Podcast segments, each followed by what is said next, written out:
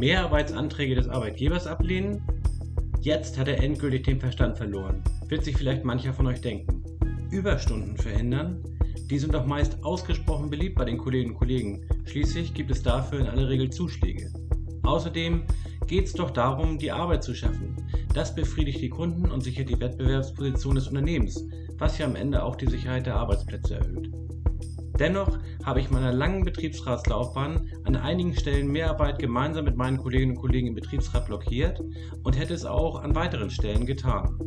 Warum es aus meiner Sicht also durchaus opportun für Betriebsräte sein kann, Mehrarbeit im Betrieb zu verhindern und was dabei zu bedenken ist, darum geht es in dieser Folge.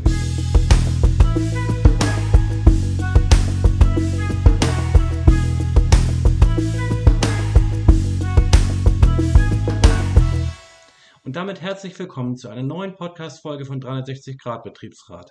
Weiter geht es mit der Reihe So etwas macht man als Betriebsrat nicht. Oder doch? Und ich stelle mit großer Freude fest, dass gerade die Podcast-Folgen mit diesen Themen sich einer großen Beliebtheit erfreuen und auch zu Rückmeldungen und Diskussionen führen. Mir geht es nicht darum, dem Betriebsrat allgemeines Revoluzertum einzuimpfen. Auch bin ich kein Klassenkämpfer, der die Arbeitgeber mit erhobener Faust als gewissenlose Kapitalisten geißelt. Ganz im Gegenteil. Ich weiß, dass viele Arbeitgeber durchaus sozial verantwortungsvoll agieren und mit Betriebsräten versuchen, gut zusammenzuarbeiten. Dennoch, und das habe ich zuhauf erlebt, auch der wohlmeinendste Arbeitgeber gewichtet die Unternehmensinteressen automatisch am höchsten und wird sich bei Abwägungsfragen in der Regel für diese Interessenlagen auch entscheiden. Außerdem fehlt vielen Arbeitgebern die Verankerung in der Belegschaft und auch der ganz spezifische Blick der Beschäftigten. Betriebsräte sind dafür da, diese besondere Interessenlage auf die gleiche Ebene zu hieven wie die des Unternehmens. Und damit das überhaupt gelingen kann, dafür gibt es dann unter anderem das Betriebsverfassungsgesetz. Und das schreibt eben vor, dass es nicht im alleinigen Befinden des Arbeitgebers liegt, ob Mehrarbeit stattfindet und wie die Bedingungen dafür sind, sondern es weist den Betriebsräten in 87 Absatz 1 volle Mitbestimmungsrechte zu. Einige Basics vorab. Das Bundesarbeitsgericht führt aus, dass der Zweck des Mitbestimmungsrechts die angemessene Verteilung der aus der Mehrarbeit resultierenden Belastungen ist. Es geht hinsichtlich des Schutzzweckes um Verteilungsgerechtigkeit und den Überforderungsschutz.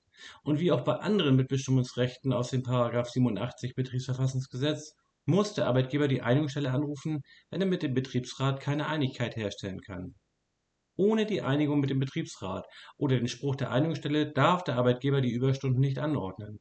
Der Betriebsrat hat sogar einen Unterlassungsanspruch. Dieser kann sogar im Wege einer einstweiligen Verfügung durchgesetzt werden, wenngleich hierfür noch einige Sachen zu beachten sind. Die Zustimmungspflicht des Betriebsrats wird auch nicht dadurch außer Kraft gesetzt, dass die Kolleginnen und Kollegen die Überstunden trotzdem und freiwillig machen.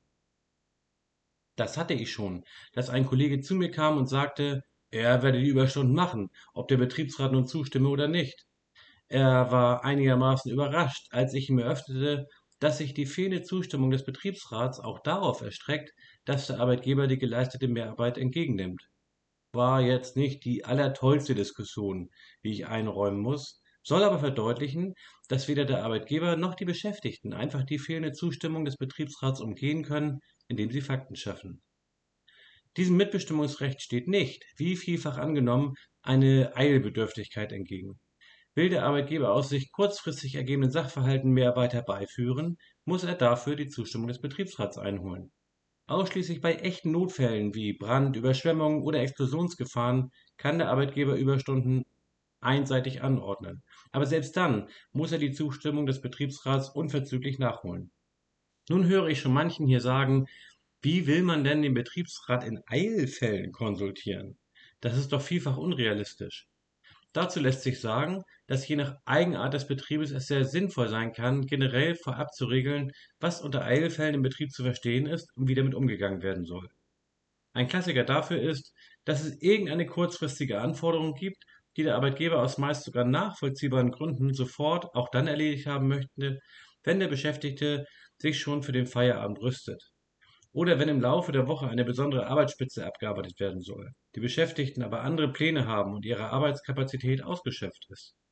Auch wird sich der Arbeitgeber oft aussuchen wollen, wem er die Überstunden aufs Auge drückt, etwa besonders leistungsstarken Arbeitnehmerinnen oder auch Beschäftigten, die ihre Arbeitsmenge nicht wie andere in der zur Verfügung stehenden Zeit bewältigt bekommen.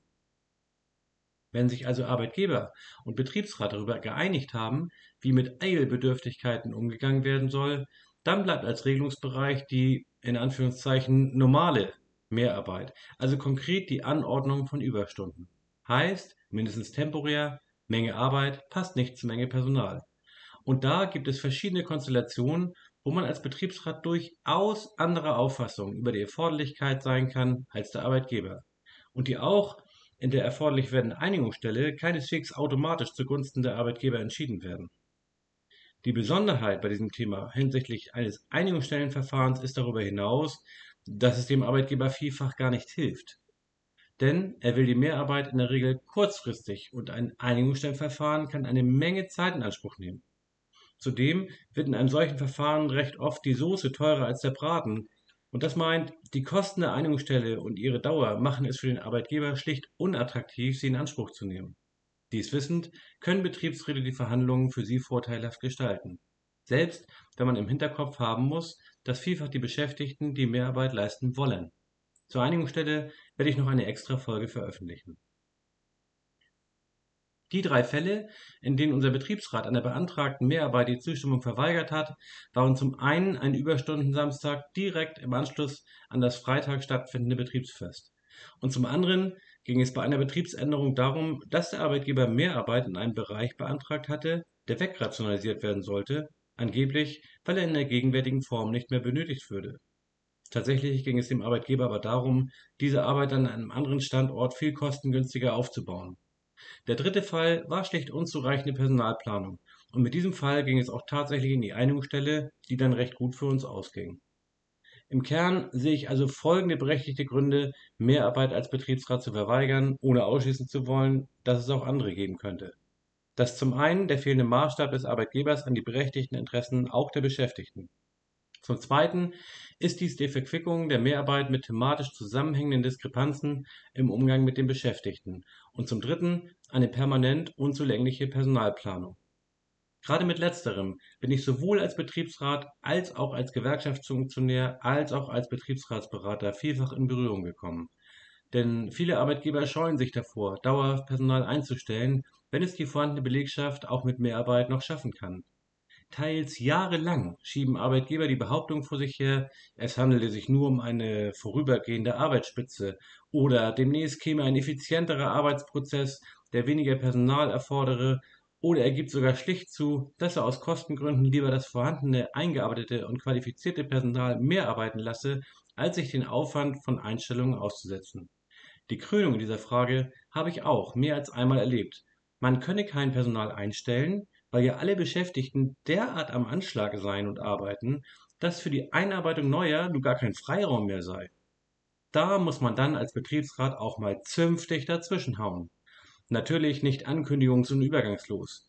Man kann etwa in einem ersten Schritt die Zustimmung zu einer beantragten Mehrarbeit mit dem Hinweis auf die aus Sicht des Betriebsrats unzureichende Personalerstattung versehen oder eine detaillierte Personalplanung mit Hinweis auf § 92 Betriebsverfassungsgesetz einfordern. In einem weiteren Schritt könnte man darauf bestehen, dass die Mehrarbeit in Freizeit abzugelten ist oder die Beschäftigten wenigstens ein diesbezügliches Wahlrecht haben. Das macht Mehrarbeit oft unattraktiv, wenn die Beschäftigten dafür an einem anderen Tag freinehmen. Erst recht, wenn die Mehrarbeitszuschläge dann noch obendrauf kommen.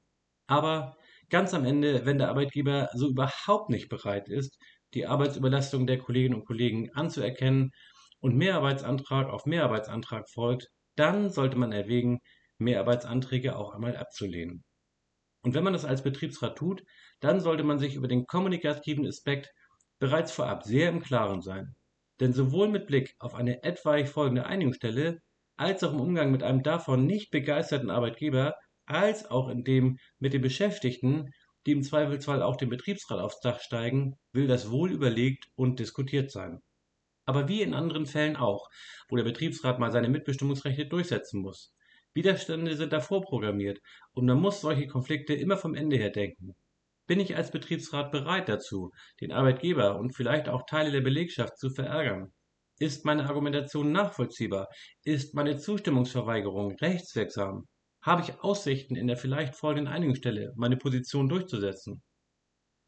Eine Alternative zur Befassung in jedem Einzelfall oder gar zum Konflikt ist das Verhandeln einer Betriebsvereinbarung zum Thema Überstunden.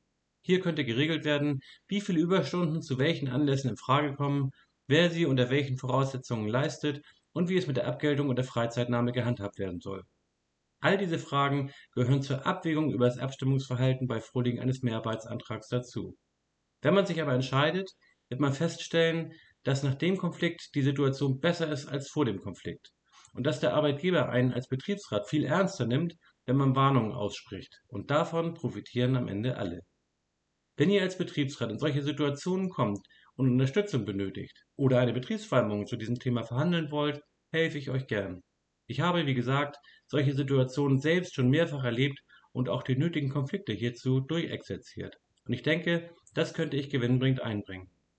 Und die Gesundheit der Kolleginnen und Kollegen durch eine angemessene Arbeitslast und die Vermeidung von Überlastung zu schützen, ist den Aufwand allemal wert. Bis zum nächsten Mal. Tschüss aus Hamburg.